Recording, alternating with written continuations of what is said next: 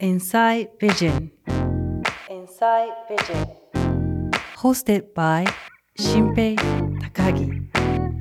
学歴コンプレックスがどっかであってな何が一番の実力で何が成果なんだろうみたいなところは向き合ったんですよね。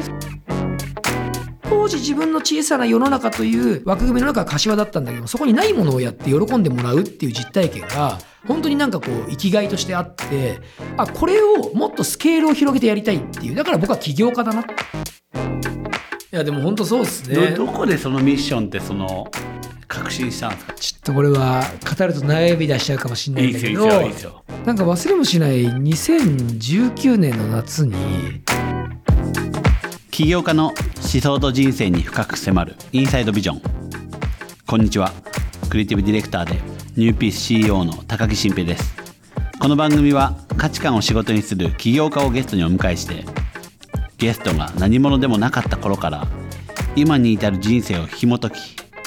思想や人生の移り変わりそして今描いている未来ビジョンに深く迫っていきます。今回のゲストはアソビュー株式会社代表取締役 CEO の山野智久さんです。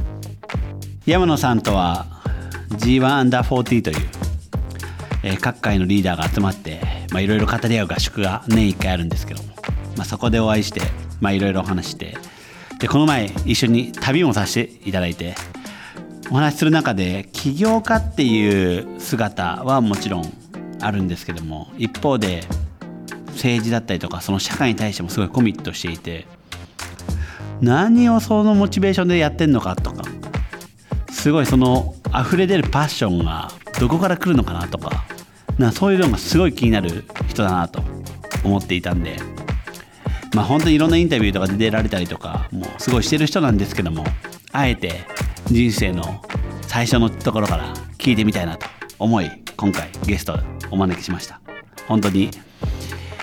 あの普段は結構メディアのこととかも断られたりするっていうことでもあったんですけども特別にっていうことで出ていただいたんでまあいろいろ山野さんの人生に深く探っていきたいと思います。山野さんに今日は来ていただきました。ちょっと簡単に自己紹介してもらっていいですか、はい、ありがとうございます。あのー遊びっていう領域で DX を支援するあの会社を運営してるんですけど、まあ、あの結構知っていただいているのは消費者向けのサービスの遊びゅっていう遊びの予約サイトをやっていて、実はもう一個大きな事業があって、まあ、観光施設、レジャー施設、文化施設向けのえー業務支援の、まあ、SARS を展開していて、でこれ裏方シリーズっていうので展開してるんですね。裏方シリーズ。はい、なので、えっと、消費者向けのアソビューっていうえーデジタルえーマーケットプレイスと、えーまあ、企業様向けの、えーまあ、デジタル、えー業務管理ツールの SARS、でこの2つを主軸にしてここにあのたくさんの流通が生まれているので、まあ、このデータを活用して、えーまあ、自治体向けのコンサルティングサービスを展開していたりだとだとか、うん。あとはまあアソビューはそうは言っても、まああのかなりの数の会員の方がいらっしゃるんで、うん。えー遊びゅうギフトというですね、ええ。ー遊びを予約できるだけじゃなくてあのプレゼントできるっていうようなあの事業展開に広げてたりとか、まあ、そういう意味でさまざまな遊びにまつわる事業をやっている会社です。はい、えそもそもなんで遊びっていうのがもう最初領域的にそれでやりたいと思ってなったのか、はい。スタートアップやろうとした時にテーマとしてここが面白いなとかチャンスだなと思ったのか、なんかどういう感じだったんですかまあ、どちらかというと後者で、まあ、初めは結構僕もロジックで考えててただ一個一個というかいくつか大事にしてたのがそのやっぱり成長産業で、まあ、社会の課題を解決したいっていうのがありましたと、まあ、それは僕はあのリクルートが新卒入社でリクルートでいろいろんな、まあ、人材採用のお手伝いをしてる時に、まあ、いろんな業界のお手伝いをしたんだけれどもその時にやっぱりこうまあこれから必要とされるマーケットでたくさんの求人ニーズがあり、うん。逆に言うと社用産業はどんなに素晴らしい経営者の方に方で可愛がっていただいても全然求人の発注がなかったんですよね。だからまあこれから多分必要とされる産業でお手伝いをしようと思った時に、まあ、これからってこう物じゃなくてこと消費みたいなので、まあ、余暇みたいなところがえ今後重要視されていく、まあ、要するになんか自分のなんかこうテレビのスペックをえーさらに画素数を上げたいとか車の馬馬力を何万馬力にしたいとかっていうニーズというよりかは、なんか好きな人と素敵な時間を過ごしているとか、思い出を作れるとか、え家族とか友人との絆みたいなところが、まあ、これから重要視されていくよねというふうに思っていて、あ思ったんで、ここの領域で何かできることないかなっていうのを探していったっていう観点でいくと、企業は決めていて、成長産業どこかなって思った時に、えこの、まあ、遊び、えー余暇っていう領域が、えーこれから、えー社会の中で重要になってくるんじゃないかっていうような仮説を立てたっていうのが、まあ、そもそも遊びの領域を選んだ、まあ、こう思考回路ですね、僕の。なるほど山野さんってなんか結構パッション溢れてるじゃないですか。テンション高めというか、話し方はそうですね。うん。はい。でだけど結構考え方はすごいなんかロジカルというか。自分で言うのもなんなんですけど結構おっしゃる通りパッションに見られがちなんですけどかなり論理思考で考えてるところは多いと思いますね。そうっすよね、はい、山野さんっていうキャラクター自体がはい。ちょっと気になるんで、はい、小さい頃の話から聞いてっていいですか？あもちろんです。ありがとうございます。山野さんってどこ出身なんですか？千葉の松戸ですね。なんかどんな風な少年だったんですか？僕あの男3兄弟の末っ子だったんで、うん。三男なんですよ。うん。でお兄ちゃんが2人いるから、ん。あのおぎゃーって生まれてからお兄ちゃんが何で怒られるかっていうのは結構一番下なりに見てたんですよね。なるほど、はい、だからなんか割とその5人家族の中でも、まあ、家族の空気が悪い時にあこういう感じで言ったらなんかこう家族が和むかなとかっていうのを割と幼ながらに気にしながら逆に言うとそれが楽しくてなんかあの生きてきたっていうのがあ観察力高めだったそうですね。観察力が高めだし逆にお兄ちゃんたちの失敗を見てるから一体何をやっちゃいけないかとかどういう表情をするといい感じになるかみたいなところがなんか多分幼少期から結構分かっていてへー。なんかそういう感じの幼少期で育ってきましたね。はい。小学校とか中学校もキャラクターはこんな感じだったんですか？あキャラクターこんな感じでもう本当にガキ大将というか。クラスの人気者っすよね。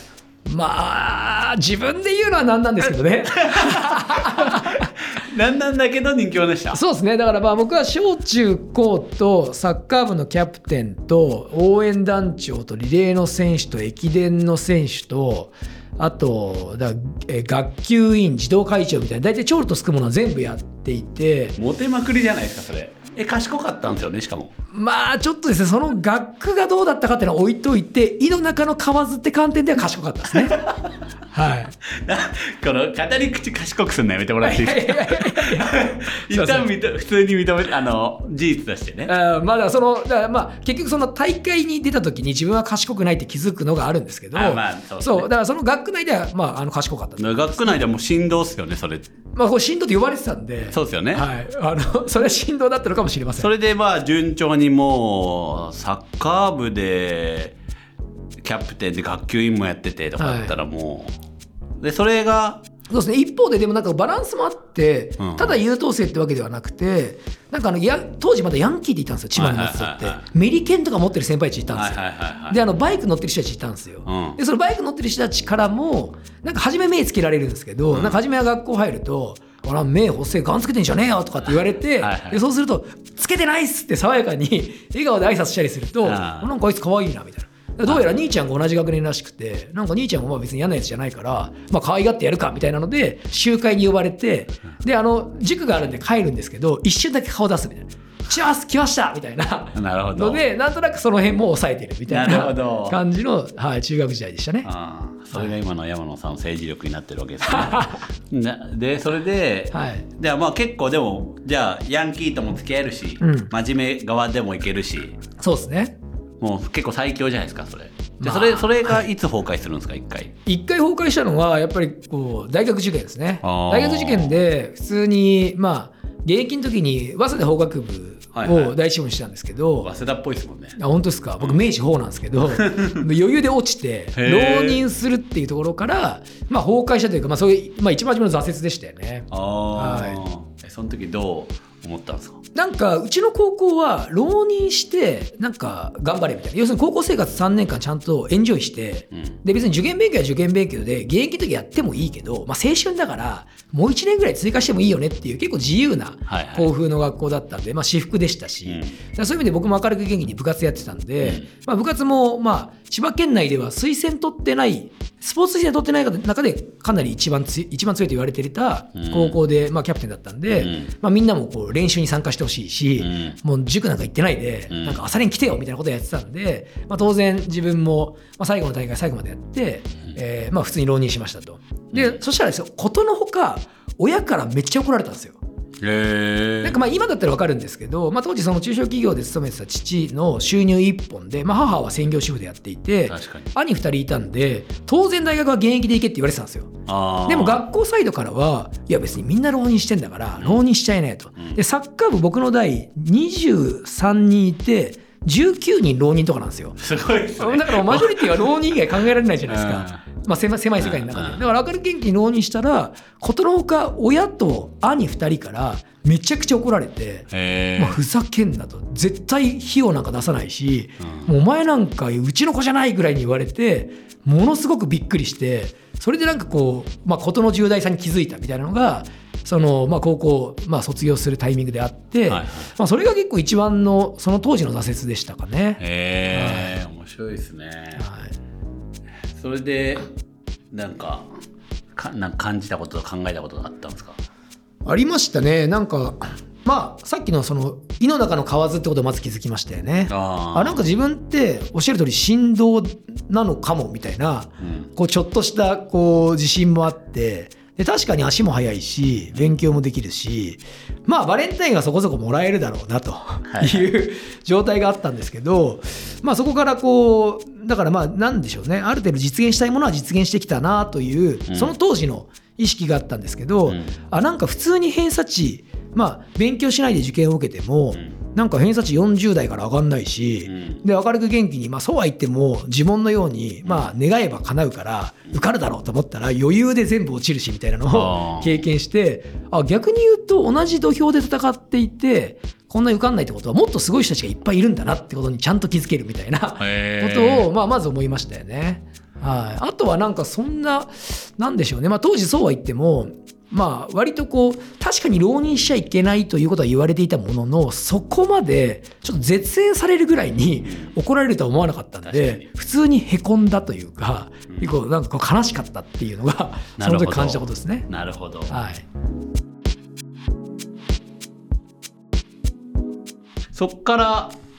どんな大学生活を送るんですか？まあ、ここからだからこれが結構きっかけとしてよくてでうん。浪人はかなり辛かったんですよ。ああ辛かったんです辛くてで一生懸命本当に勉強したんですけどまあ偏差値ベースでいくと挽回したものの、まあ、やっぱりこうプレッシャーもあったり、まあ、うんご縁もあったりして、うん。まあ、志望校には受かんなかったですと、うん。で明治大学法学部に行ったんですけど、うん。でその時に結構なんかですねその1年間が、まあ、もちろんいろんな意味で学びは多かったんですけどさっき言ったようにまあなんつうか家族から割とこう絶縁されてるというか、うん。なんか家庭内別居状態一人で。うん。まあ、あの父親はすごい味方してくれてたんですけどなんか兄2人からは階段降りてるとこの浪人しやがってって階段から突き落とされそうになったりとか。マジか。そう。もう向こうもとにかく怒ってるんで。あはいはいはいで母親からも怖すぎますね。うん。もう毎日のようにお金は出さないからね。っていらないって言ってんじゃんみたいな。うん。もうこっちなんとかするよみたいな感じだったんでなんかすごくこう疎外感を感じていてまあ本当になんかこう割となんていうた楽しいという感情というよりかは頑張らなければいけないみたいなあー1年間を過ごしてたからちょっと大学でこう社会人になる時に同じ、まあ、ミスはしたくないなと思ってでそこから大学生活は社会人になる準備をしようって思ったことを考えられたのはその浪人で考えられたんですごい結果的に良かったんですよ。でそこから大学時代はまずまず1年間ずっと勉強してて、まあ、本当に何でしえっとまあ、質素にというか、まあ、お金もないし、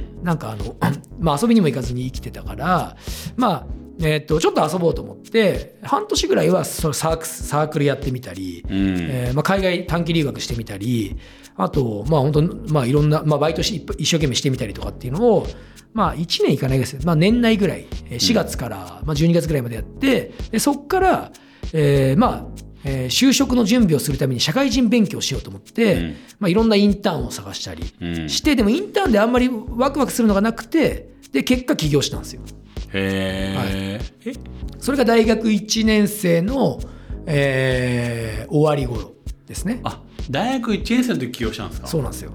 はい。早いですね。そうですね。どういう環境でした？その時。それはですね、なんか環境としては別に周りにそんなことやってる人もいなかったんですけどね。さっき言ったように社会人になる準備をしなきゃいけないんだけど、えー、と社会人の中でそ当時インターンみたいな今ほど実践的なものがなくて、ですよね。ないですよね。でほぼなんか就職活動直結型のインターンで、うん。割と会社説明会の延長みたいな感じだったんで、これじゃあいかんなと思ってで唯一一個なんか受かったというか、まあ、ご縁があったのがほにゃらら新聞某新聞社のうん。学生えー記者みたいなのが募集でたまたまあってでそれ受かったんですよ。うん。でなんかそれで著名人に取材したりとかしてたんですけど、大体編集会議で言われてたのが俺たち誰でも取材できるよねっていうふうに学生が言ってて、うん。いや自分たちの実力じゃなくて新聞社の名前で取材できるだけじゃんって思って結構しらけちゃって、へー。でそこからこれ自分でやんないと本当に力つけたいってことできないんじゃないかって思ったっていうのがありまあ何を起業しようと思ったと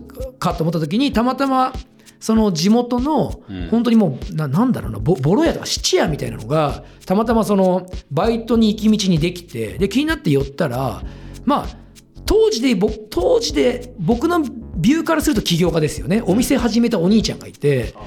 なんかお店始めたんだよみたいな。なんかとりあえず別に計画とかもないんだけどボボロボロを集めて高く売ってみてるんだよねみたいな話を聞いておめっちゃ面白いじゃんと。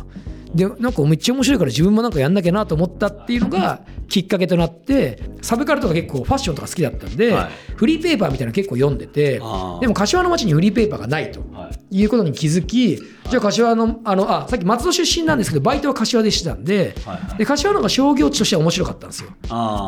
なんで、柏の町でフリーペーパーやってみたら面白いんじゃないかってアイデアが出たっていう。えそれでもすごいなんかさなんか普通になんかき話聞いちゃいましたけどその大学1年生の時点でほにゃらら新聞の名前で仕事できるってた嬉しいことじゃないですか、うん。今どこどこ新聞で仕事してんだよねみたいな感じでどうやっちゃいそうなはいはいはいはい。でそれをもういいことに自分の実力勘違いしていろんな人に会う会うとか、うんやって今の時代だったらそれ誰々と取材しましたみたいな SNS にアップしちゃいそうな勢いなんですけど、はいはいはいはい。なんかそれはなんでそんななんか冷静に。まあなんか結局その井の中の蛙っていうのを強烈にその浪人時代に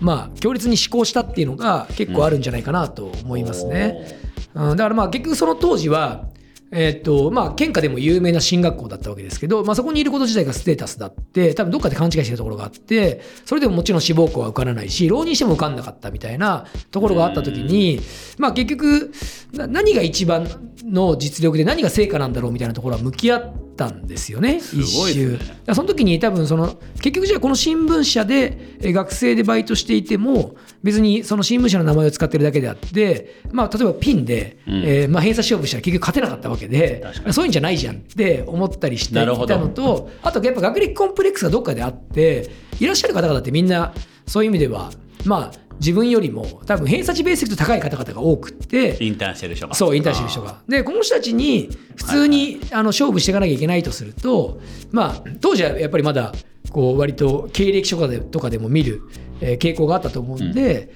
なんかこう、自分自身のちゃんと実力をつけなきゃいけないなっていうのを結構思ってたっていう感じでしたね。どういうコンテンツ作ってたんですか？えっ、とですね、結構社会派のこともやって、うん。例えばスマトラ沖地震が当時起きたんですけどあの発刊中に、うなんだけどこうまあ本当に現場がどうなってるのか見てくるっていうですね取材記事を書いたりとか実際に取材行って、へはい、タイのプーケット飛んで。うんでしでです。気合入ってますね。そう実際死体とご対面したりして、えー？本当にで、まあ、そのご遺族の方に英語でインタビューしたりとかして、うん。その記事に載せてで最終的に当時 JTB 柏支店とその復興支援ツアーみたいなパッケージ作って、で一部の収益をまあ寄付しますみたいなめっちゃレベル高いことやってるじゃないですか。そうですね。大学1年生で。うん、で一方であとは、えーとまあ、スケートボーダーたちに取材密着取材して、うんなんかスケボーが社会公害って言われてるけどそこのとこどうなんみたいなこととかをなんか密着取材したりとか、へはい。で結構ファンがついてきたんで割となんか面白がっていろんなお便りとかも結構その当時来たんで、すごいですね。はい、なんかたタバコ街中のタバコを全部拾ってみるっていうのをなんか夜な夜なかけて50人でやるみたいなで何本ありましたって報告をするって記事を書いたりとか。今だって 100%YouTuber になってますね。なってるかもしれない。はい。YouTuber じゃないですかそれもうってるかもしれねコンテンツ的には。確かにそうですね。面白い。それどれぐらいのなんか規模感までいくんですか？累計35万部出したんですよ。すごいっすね。はい、だから僕はあの全国紙にその学生で柏で面白いことやってるっていうので割と知名度もあってみたいな、そうなんだ。はい。で、それは、でも、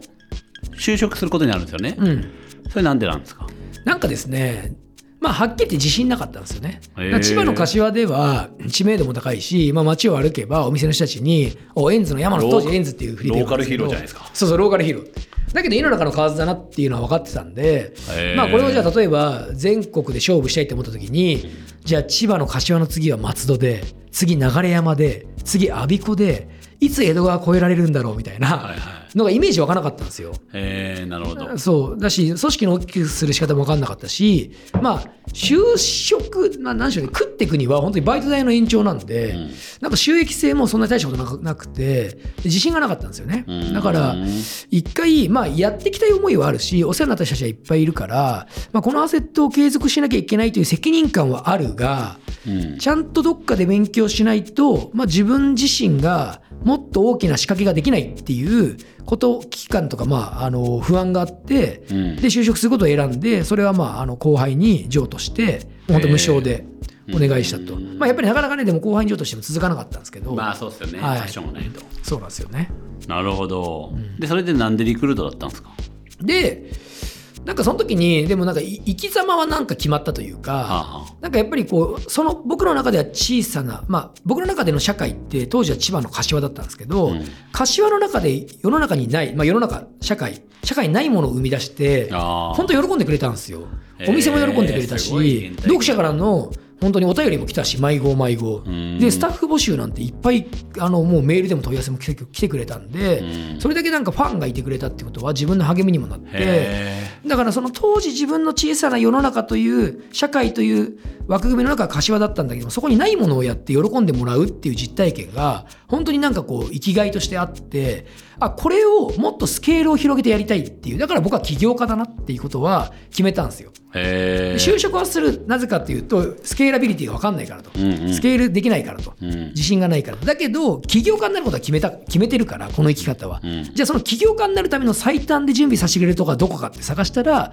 当時起業家輩出集団って言われてたリクルートだなと。なるほど。いうことを知りじゃあそこに行きますっていうふうになったと,、えー、と1年目は本当に一番きつい。まあきついというか、まあ、花形と言われる、まあ、人材領域の新規営業やらせてくれっていうふうに懇願をしてまあ結果これが良かったのか良くなかったのか分かんないですけどきつかったですね。なんかだからもうあれですよ。当てがわれ当てがっていただいたのは台東区の担当で台東区の新規営業担当で雑居ビルを全部飛び込むみたいなところからスタートしましたね。すごいな。はい、でも飛び込み飛び込み営業結構きつくて僕。あ、そうなんですか？うん。いけそうっすけどね。で僕も自分で思ってたんですよ。で割とナイーブなんだってことに気づきました。ど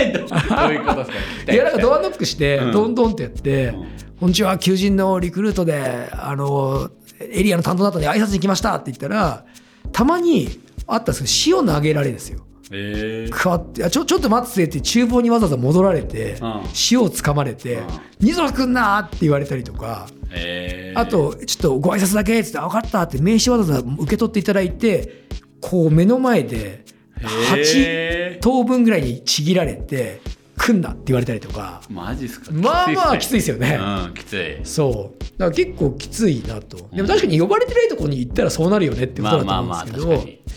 結構大変だったけど、まあなんでしょうね、その営業の基礎というか、まあ結局数を追いかけ、まあ CVR を改善していくんだみたいなところの基礎は、その半年間で学んだと思いまああ、すけどね僕。そういう泥臭い経験してないからダメなんですよね。最後の1年間は新規事業の立ち上げをやって、うんで、まあ、あの退職したって感じですね。自分の中で3年とか決めてたんですか？決めてたんですよ。で、本当はですね、2年って決めてたんですよ。僕。だから、2年って決めてたんだけど、まあ、ちょうど、初めの半年は絶望だったんですけど、ん。そこからすごく仕事が楽しくってなんかこう仕事も覚えて成果も出て、うん。やりがいを感じていたしなんか今起業するにはテーマもないし、うん。なんかね自信、まあ、まだ自信もなかったんでいや本当は石の上にも3年って言われてるからみんなよりも倍速でまあ、バイトは言わなくてい1.5年とは言えず、まあ、2年はせめてやろうとうん。思ってたんですけど2年じゃないなとやっぱ3年にしようって途中で 自分ではいはい。軌道修正をしてはい。でそういう意味では2年って決めてたからこそ3年はうん。では絶対に自分でい次の道をちゃんと見つけなきゃいけないっていう切迫感すごいありました。なるほど、はい。で3年やってそれでそっから起業ですか？そうです。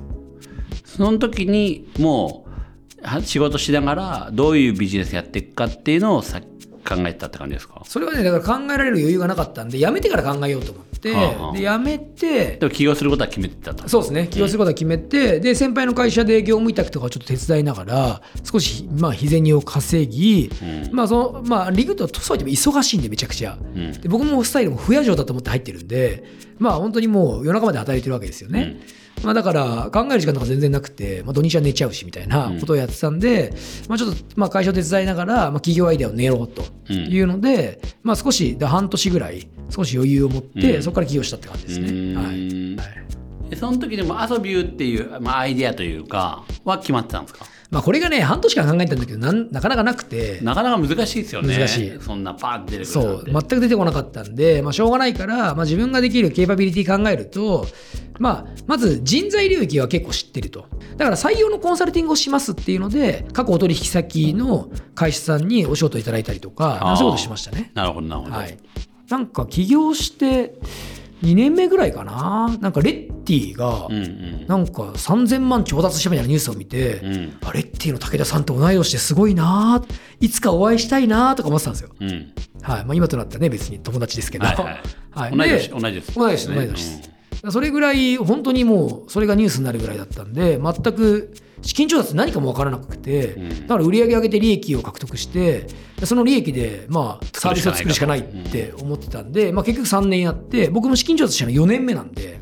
うん。結構なんかお遅咲きっちゃ遅咲きなんですよね。えー。はい。事業はいつからその4年目から？えっとね、2年目からやってたんで、だから2012年の7月からリリースしました、アソーは。あはい、だその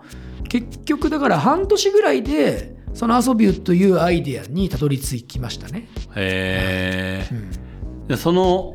人材のコンサルティングしながら「お遊びゅう」っていうサービスをうん。やっていきたいと思ったのって、まあ、さっきもちょっと余暇の話は来ましたけど、なんか決め手は何だったんですか？なんか決めれなさなかなか決めれづらいなとも